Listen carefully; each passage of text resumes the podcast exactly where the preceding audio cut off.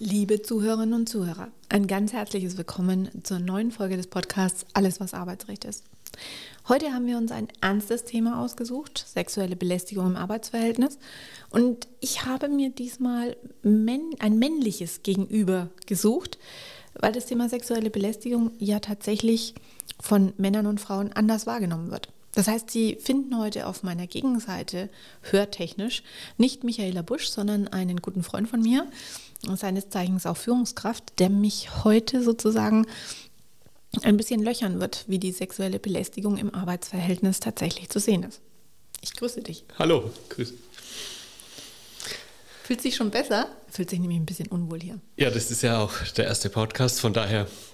Ja, aber passend eigentlich für heute ist mir gestern ein Bild ja, über den Weg gelaufen. Ähm, Mann und Frau stehen mit einem Glas in der Hand, beugt sich der Mann so ein bisschen zur Frau rüber und sagt, ich schreibe gerade ein Buch über mein Sexualleben. Hätten Sie vielleicht Bock, da drin erwähnt zu werden? Oha. Mhm. Das Schöne ist, man sieht keinen Hintergrund. Wenn man das jetzt in eine Bar stellt, mhm.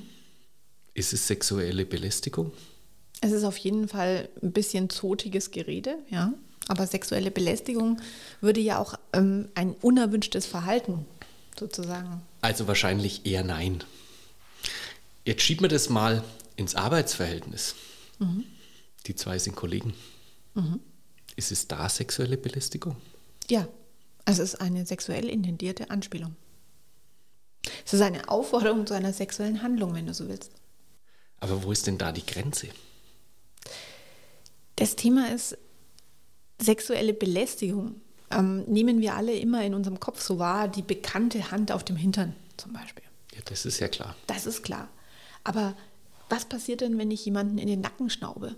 Also so in den Nacken atme, ne? Ist das sexuelle Belästigung, weil ich die Grenze unterschreite? Oder wenn ich so einen Witz mache? Und weil der Gesetzgeber genauso wenig wie wir jetzt in diesem Verhältnis drinsteht, sagt der Gesetzgeber, es gibt keinen Mimosenschutz. Es muss aber so sein, dass ein objektiver Betrachter das als sexuell intendiertes Verhalten, das Unerwünschtes wahrnehmen kann. Das heißt, wenn ich jetzt mit meinem Chef irgendwo stehe und der sagt zu mir, ähm, ich schreibe ein Buch über mein Sexualleben, haben Sie Lust darin erwähnt zu werden, dann ist das objektiv gesehen eine sexuelle Belästigung. Klar, beim Chef ist es ja was anderes, da kann man ja auch nicht so locker leiden sagen. Ich glaube, bei Kollegen kann man leichter selber eine Grenze aufzeigen, hoffe ich zumindest, auch als Frau. Stopp bis hierhin und nicht weiter. Spannend ist, dass du das mit dem Chefin ähm, jetzt hier einbringst. Weil letztendlich da ist ja Macht im Spiel, Ober-Unterstellungsverhältnis. Äh, wie gehe ich denn damit um? Naja, das Ergebnisse einer repräsentativen Umfrage der Antidiskriminierungsstelle 2015 haben ja gezeigt, dass es bei sexueller Belästigung gar nicht um oder ganz häufig nicht um sexuelles Interesse am Gegenüber geht, sondern um den Versuch von Machtausübung. Das mhm. macht es natürlich auch ein bisschen grenzwertig, die ganze Thematik, weil da noch eine andere Intention dahinter steht. Und ähm, wenn ich aber auch unter Kollegen stehe, dann ist es auch ein Stück weit ähm, genauso psychisch belastend, von Machtausübung ganz abgesehen. Mhm. Aber viele Menschen möchten ja dieses Thema auch gar nicht thematisieren, weil sie Angst haben, in ein seltsames Licht zu kommen. Also zu sagen, der hat mich jetzt angegraben, ich fühle mhm. mich unangenehm angegraben, aber ich bin in einem Arbeitsverhältnis, ich sage jetzt erstmal nichts, weil ich möchte es nicht belasten. Also das ist eine ganz, ganz häufige Reaktion, die wir auch hören. Hm, haben Sie was gesagt? Nein. Ja, aber das ist ja eigentlich die Schwierigkeit, weil letztendlich es passiert was, es wird meine Grenze überschritten. Mhm. Ich habe ein komisches Gefühl, fühle mich unwohl, kommuniziere es aber nicht an den anderen. Mhm. Also eigentlich muss ich doch sofort sagen, stopp. Oder mich so ganz klar verhalten, dass der andere das klar erkennen kann. Naja, das AGG tickt anders. Das AGG, das Allgemeine Gleichbehandlungsgesetz, verlangt, dass wir ein Aufklärungsumfeld schaffen. Also das heißt, der Arbeitgeber muss ja über Diskriminierung und Belästigung aufklären, er muss informieren, er muss den Arbeitnehmern sagen, dass dieses Verhalten im Arbeitsverhältnis nicht zulässig ist. Und über diese Information und Aufklärung geht man davon aus, dass du dich so verhalten wirst, dass das gar nicht vorkommt. Also das heißt, ich bin gar nicht in die Situation gedrückt, dir zu sagen, das ist eine Grenze, die du überschreitest, sondern du weißt, dass du diese Grenze nicht überschreiten darfst. Das ist also der Blickwinkel aus dem Gesetz, der eigentlich bestehen müsste. Ja, aber das ist ja viel Theorie. Richtig. Im Leben ist es ja auch eine ganz eine relative Vermischung, also sprich, das, es gibt ein klares Weiß und ein klares Schwarz. Mhm. Und es gibt wahnsinnig viele Grautöne dazwischen. Mhm. Äh, Im Kollegenkreis, Klammer auf, die dir jetzt nicht so nahe stehen, bist du vorsichtiger logischerweise. Dann hast du Kollegen, die dir vielleicht sehr nahe stehen, die, mit denen du ein freundschaftliches Verhältnis hast, wo das Niveau, nennen wir es jetzt mal schon so, ein ganz anderes ist, weil das einfach ein Schlagabtausch ist, was in einem ganz anderen Kontext theoretisch ja schon ganz klar Überschreitung einer Grenze wäre. Objektiv betrachtet ist es die Grenzüberschreitung auch, aber in dieser Gruppe wird es ja akzeptiert, okayt oder wie auch immer. Und damit brauche ich doch eigentlich dieses Stopp und nicht weiter. Ja, das ist halt die Frage.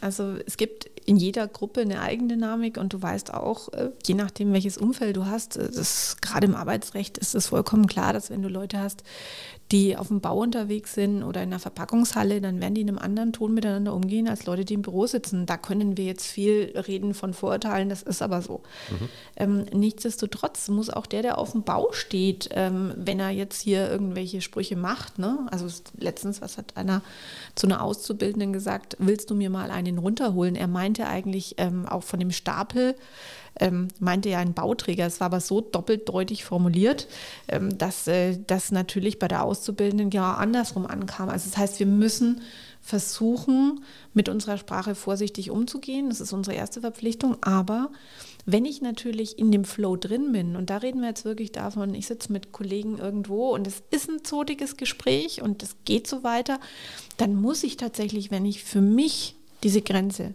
als überschritten ansehe, dann müsste ich schon einen Stopp setzen, weil wie soll der andere denn erkennen, dass er jetzt die Grenze übertreten mhm. hat? Also ein Beispiel kann ich dazu nennen, das war ein relativ obskurer Fall, das war eine ja, eine Geschichte, die wir arbeitsrechtlich vertreten haben. Der Arbeitnehmer war, so hatte seine Freundin formuliert, ein bisschen flirty und er hat äh, mit anderen Kolleginnen eng zusammengearbeitet und er hat dann ähm, angefangen, mit denen per WhatsApp zu schreiben. Also das, was du eigentlich im Arbeitsverhältnis gar nicht machen sollst, aber hat er natürlich getan. Und hat dann seine Tinder-Matching-Ergebnisse mit denen austauscht, natürlich auch während der Arbeitszeit, aber auch nach der Arbeitszeit.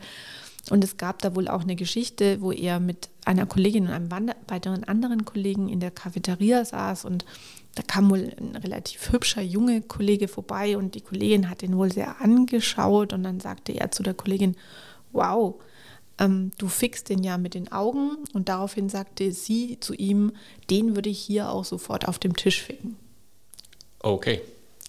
Und jetzt guckst du genauso, wie ich damals geschaut habe, als ich es gehört habe. Ähm, das sind natürlich äh, Dinge, wo ich sage, da sind beide auf einem Niveau unterwegs, das im Arbeitsverhältnis nichts zu suchen hat, Punkt A. Mhm. Aber Punkt B wird es jetzt natürlich schwierig, weil in der Geschichte ging es jetzt so weiter, ähm, dass sich die zwar weiter gut verstanden haben, sich auch weiter privat getroffen haben, aber ihr es wohl zu viel wurde. Aber sie hat es jetzt nach diesem verbalen Niveau nicht formuliert. Also sie mhm. hat nicht gesagt, jetzt überschreitest du eine Grenze. Okay sondern sie hat ihn dann einfach ähm, immer weitermachen lassen und hat alles dokumentiert und ging damit zum Arbeitgeber und der Arbeitgeber hat dann natürlich richtig, wenn man jetzt nur auf die Aussagen guckt, reagiert mhm. und den Arbeitnehmer fristlos entlassen. Okay. Das ist ja auch gefährlich ein Stück weit. Also jetzt für den, für den Arbeitnehmer, der vermeintlich aus einer geübten Situation kommt. Mhm keine Stoppgrenze sieht, mhm. damit nicht weiß, dass er jetzt gerade eine Grenze überschreitet und dann plötzlich mit einer ähm, fristlosen Kündigung konfrontiert ist. Der ist ja stigmatisiert bis zu seinem Arbeitsende eigentlich. Also der war tatsächlich auch, ähm, also der, der war fertig. Also der war auch über Monate krank, mhm. weil das natürlich auch so ist. Bei ihm kam das so an, ähm, was, was, darf ich denn eigentlich noch? Also mhm. was ist denn überhaupt noch möglich? Was, ne, wenn, wenn, wenn ich in einem Freundschaftsverhältnis bin und er hat es als reines Freundschaftsverhältnis gesehen. Er hat gar ja, nicht mehr. machst du das ja nicht. Natürlich. Ne, also er, für ihn war das, war das klar. Der war auch relativ jung und auch das muss man schon klar sagen. Es hat sich auch der Ton ein Stück weit, auch im Arbeitsverhältnis bei jüngeren Arbeitnehmern, in eine Ecke verschoben da ist es natürlich auch schwierig. Da bist du schnell über der Grenze. Mhm. Ja, also dieser Fall wurde ja vom Arbeitsgericht Nürnberg verhandelt mit einer großen Zeugeneinvernahme, acht Stunden, ähm, elf Zeugen. Und äh, der ehrenamtliche Richter, der auch ein Gewerkschaftler war, den ich kannte, wir haben uns dann ähm, nach dem Fall kurz mal unterhalten und dann hat er gesagt, er hat mitgezählt. In dieser Verhandlung kam 42 Mal das Wort Fuck vor. Mhm. Das ist für ein Arbeitsverhältnis kein Umgangston. Ja, aber das zeigt ja eigentlich, dass das Arbeitsverhältnis schon weit ins freundschaftliche Verhältnis mhm. eigentlich verschoben wurde. Genau.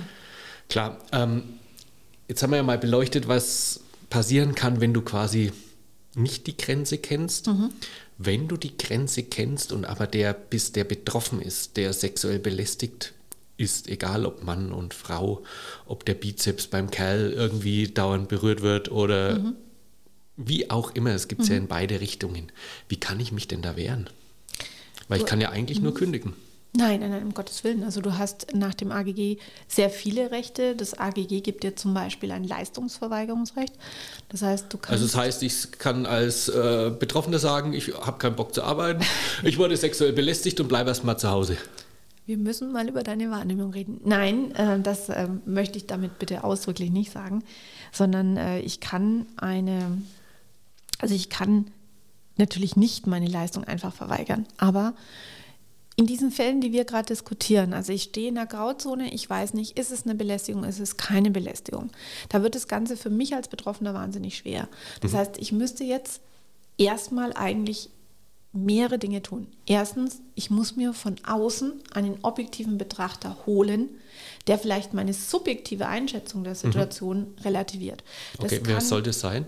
Das können Mitglieder des Betriebsrats sein, wenn es einen Betriebsrat im Betrieb Aber gibt. Aber damit diskutiere ich es ja schon in der Firma.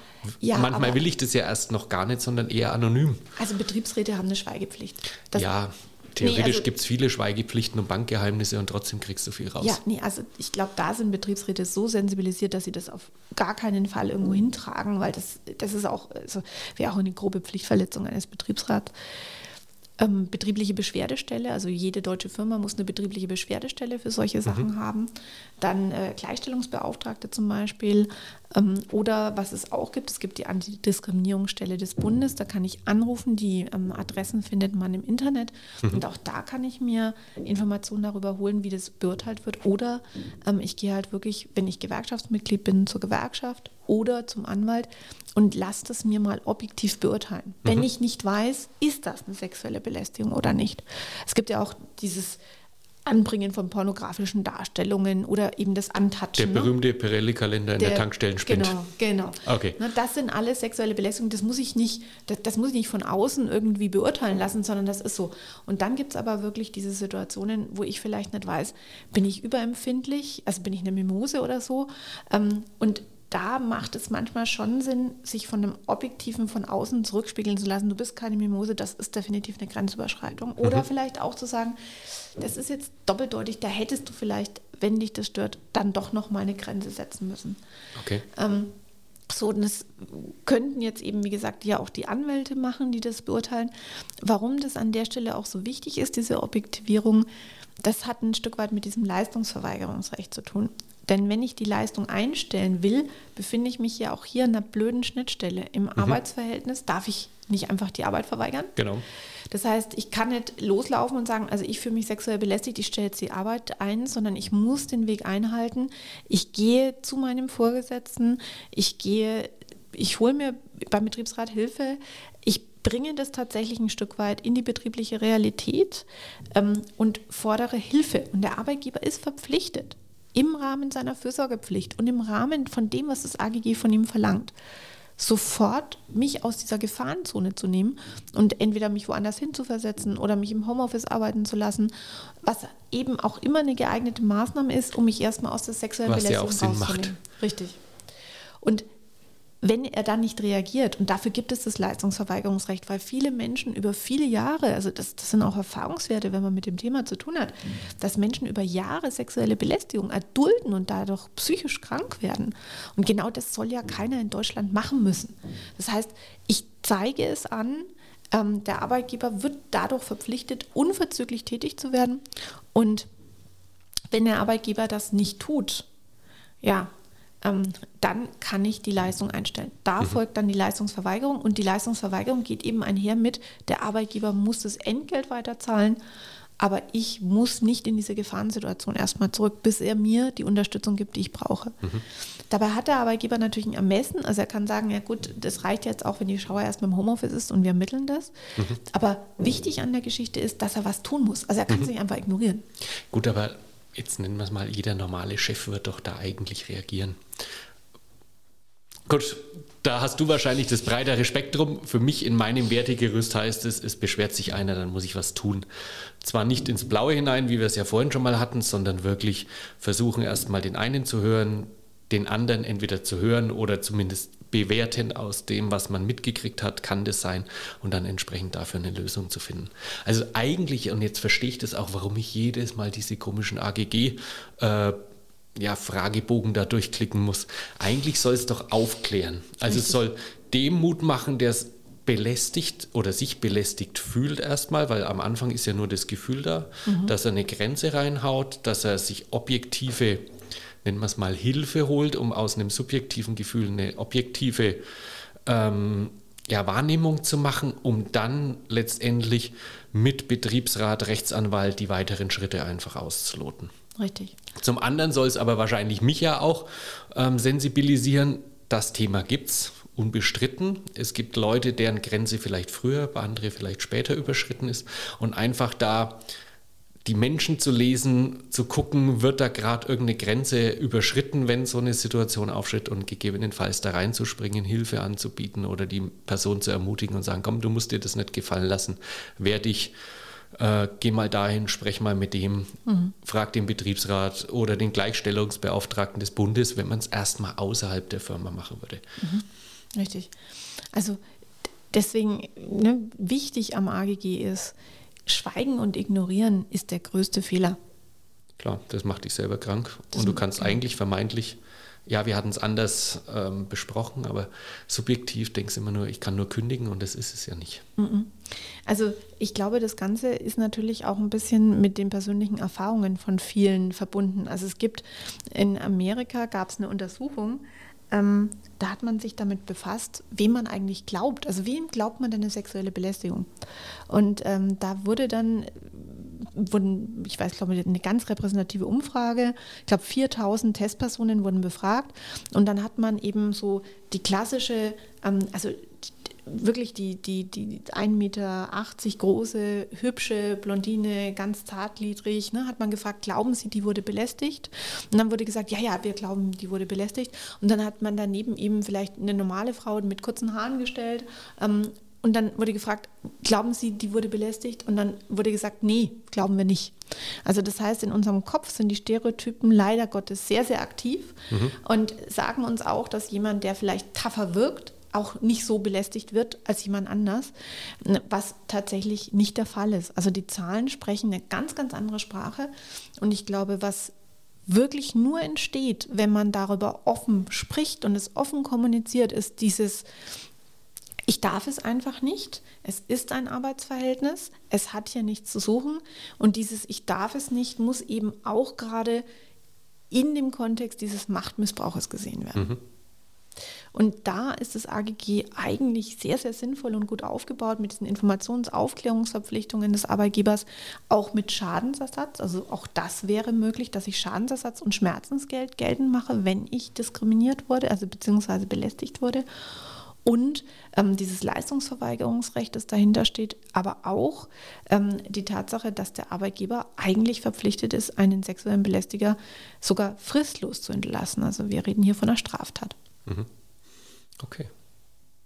Also es gibt jede Menge Möglichkeiten und was wir möchten, ist Ihnen Mut zu machen. Sprechen Sie es an, sorgen Sie für ein offenes Umfeld, stehen Sie Kollegen bei, wenn Sie wahrnehmen, dass es etwas Ähnliches in, euer, in dem Arbeitsverhältnis gibt. Und ähm, seien Sie sich eines klar, es sollten nicht die Belästigten gehen, sondern die Belästiger. Ich danke. Gerne.